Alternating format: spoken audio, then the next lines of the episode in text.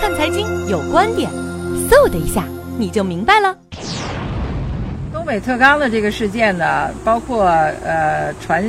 传西国开行会有一些措施的话，我觉得跟当前辽宁经济和东北经济的基本面有非常重要的关系。中央已经多次下达了文件，而且要积极推动辽宁和东北的这种振兴。但是，相对于辽宁和东北企业的这种困境，应该比较明显，特别是钢铁行业，它的瓶颈应该比较突出。因为前一段时间的产能过剩，加上后一段时间的投资过度，给他们带来的损失会比较大。所以，作为辽宁人，应该怎么样为自己的发展找一些出路，创造一些新的路径？这对未来辽宁经济的振兴是关键。中央政策的大力支持已经明显的呃推出了，而且它的力度在不断的加大。但是辽宁人的作为如果没有发现的话，那么这种投入或这种推动，呃，应该带来的成果也不会特别明显。尤其是面对辽宁的振兴，可能金融机构的作为，